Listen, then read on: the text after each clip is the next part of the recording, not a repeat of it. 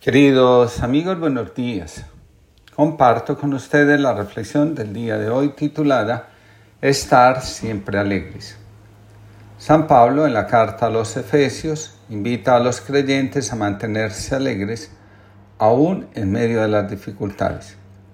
El apóstol sabe el peligro que el alma corre cuando se deja guiar, aconsejar y sostener por el desánimo. La ausencia de Dios crea un vacío en el alma que muchas veces termina en una crisis existencial profunda. Los cuestionamientos sobre el sentido de nuestra existencia, la conmoción de nuestro interior, van conduciendo a la desesperanza. Donde se pierde la esperanza, también se produce la desconexión con la trascendencia y con uno mismo. Adara Monso, psicóloga, escribe, las crisis existenciales conllevan necesariamente a un cambio en nuestra identidad. Es decir, nos sentimos como si fuésemos otra persona y es habitual que cambien aspectos importantes en nuestra visión de la vida. En un lejano reino de perfección érase un monarca justo que tenía una esposa, un hijo y una hija maravillosos y juntos vivían con gran felicidad.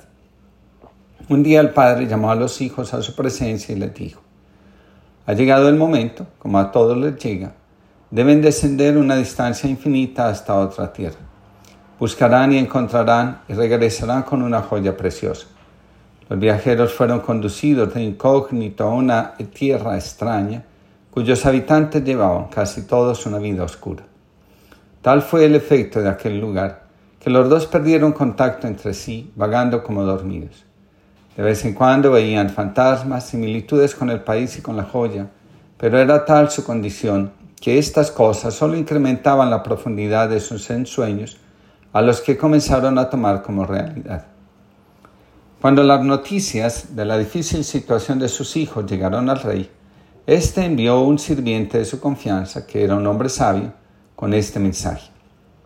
Recordad vuestra misión, despertad del sueño y permaneced juntos.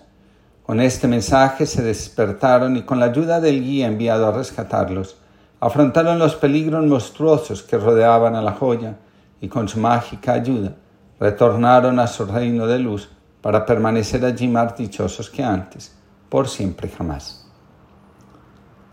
El Evangelio de Lucas es conocido como el Evangelio de la Alegría. La primera escena de alegría que dibuja el autor del Evangelio ocurre en Nazaret.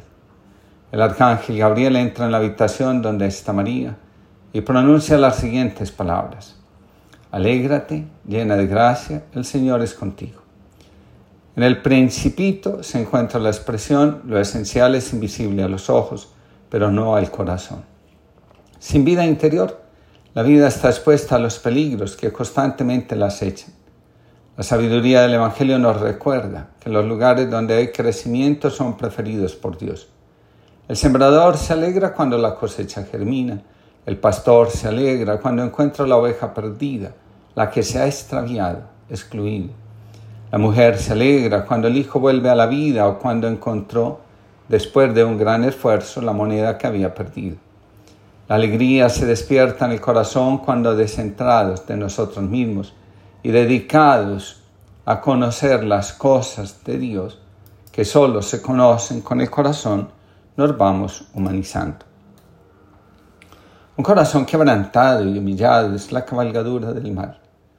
Muchos de los comportamientos nuestros que causan un dolor profundo en los demás tienen su origen en las heridas aún abiertas que llevamos con nosotros.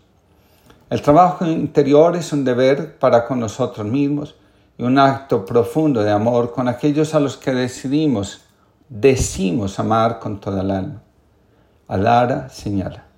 Es habitual que encontremos personas en consulta que no han resuelto de forma satisfactoria la crisis existencial y han caído en lo que los psicólogos denominamos la triada cognoscitiva.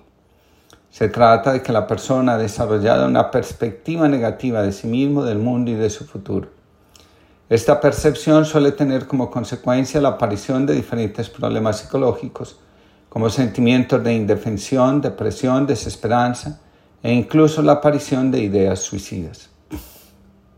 En momentos de crisis es necesario empacar maletas e irnos a Nazaret. ¿Qué sucede en Nazaret? En primer lugar, escuchamos las palabras del arcángel. Alégrate, todo va a estar bien, porque el Señor tu Dios está contigo. En la psicología profunda se considera que donde está el Señor, nuestro Dios, no hay nada que temer porque Él es nuestro guía, el consolador del alma, el protector de la vida. Señala la psicología profunda que el Señor es el arquetipo del guía interior bajo cuya dirección el alma encuentra la fuerza, la protección y la sabiduría que se necesita para actuar, para avanzar en medio de la incertidumbre y de la oscuridad que rodea y acompaña al alma. Nos dice también la psicología profunda que el guía interior, la voz de Dios, nos proporciona todo lo que el alma necesita para hacer satisfactoriamente su peregrinación. En segundo lugar, otra palabra que escuchamos en Nazaret es esta que nos dice, el Dios escondido ha puesto su morada entre nosotros. Ya no tenemos que buscarlo levantando los ojos hacia el cielo, sino abriendo las puertas de nuestro corazón al amor, a la reconciliación, a la compasión y a la misericordia. El silencio, el servicio, la entrega, la alegría son, entre otros, tesoros ocultos que podemos encontrar cuando cultivamos la tierra de nuestra vida, la historia sobre la que nos hemos cimentado, las relaciones sobre las que nos hemos intentado construir. También escuchamos que en el corazón de Dios no hay excluidos, que todos somos amados y en su amor somos sanados de nuestros dolores, miedos y frustraciones. También escuchamos que los que son insignificantes para el mundo, los que no vendieron su alma al afán de ser alguien en la vida, tienen un lugar especial en el corazón de Dios. En Nazaret aprendemos que no necesitamos que ocurran cosas maravillosas en la vida para sentirnos felices. En Nazaret caemos en la cuenta de que al vivir estamos sumergidos en el misterio y en la maravilla más grande que pueda llegar a existir. Al entrar en contacto con la vida, sintiendo lo que hay en ella, dejamos de reclamar milagros porque sabemos que ya estamos ante el verdadero milagro, nuestra propia vida. Cuando no comprendemos el valor de nuestra vida, porque todo nuestro interior aparece confuso, estamos ante un llamado de nuestra alma. Escribe Vanessa Lancaster. Es el momento en que nuestro ser más profundo nos llama o cuando obtenemos una comprensión de lo que hay debajo de la conciencia. Aquí podrían haber verdades que habíamos enterrado durante años y este es el momento en que todas regresan para tener un buen lugar en nuestra vida, en nuestro viaje del alma. El Evangelio de Lucas nos recuerda, desde el seno de su madre, el Mesías irradia alegría. Esa alegría va a permanecer en cada persona que ha sido perdonada, sanada, liberada de sus demonios. La alegría también está presente en el corazón de quien al volverse sobre sí mismo descubre que alejarse de la casa del Padre en lugar de dicha trajo mucho sufrimiento y desgracia.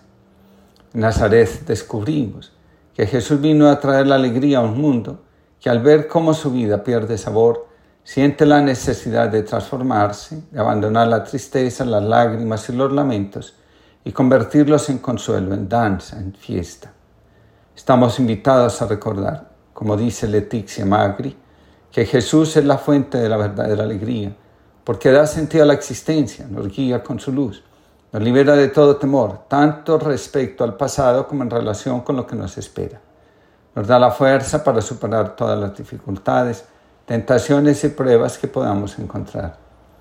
La alegría cristiana no radica en el puro optimismo, en la seguridad del bienestar material, ni en la alegría de ser joven y tener salud. Más bien es fruto del encuentro personal con Dios en lo profundo del corazón. Líbranos, Señor, de la tristeza. Mana de estas heridas viejas y de este nuevos golpes repentinos no bastante llorados en lo que tienen de despojo, ni bastante acogidos en lo que tienen de nueva libertad. Se infiltra astuta en la mirada y apaga el brillo de las realidades cotidianas.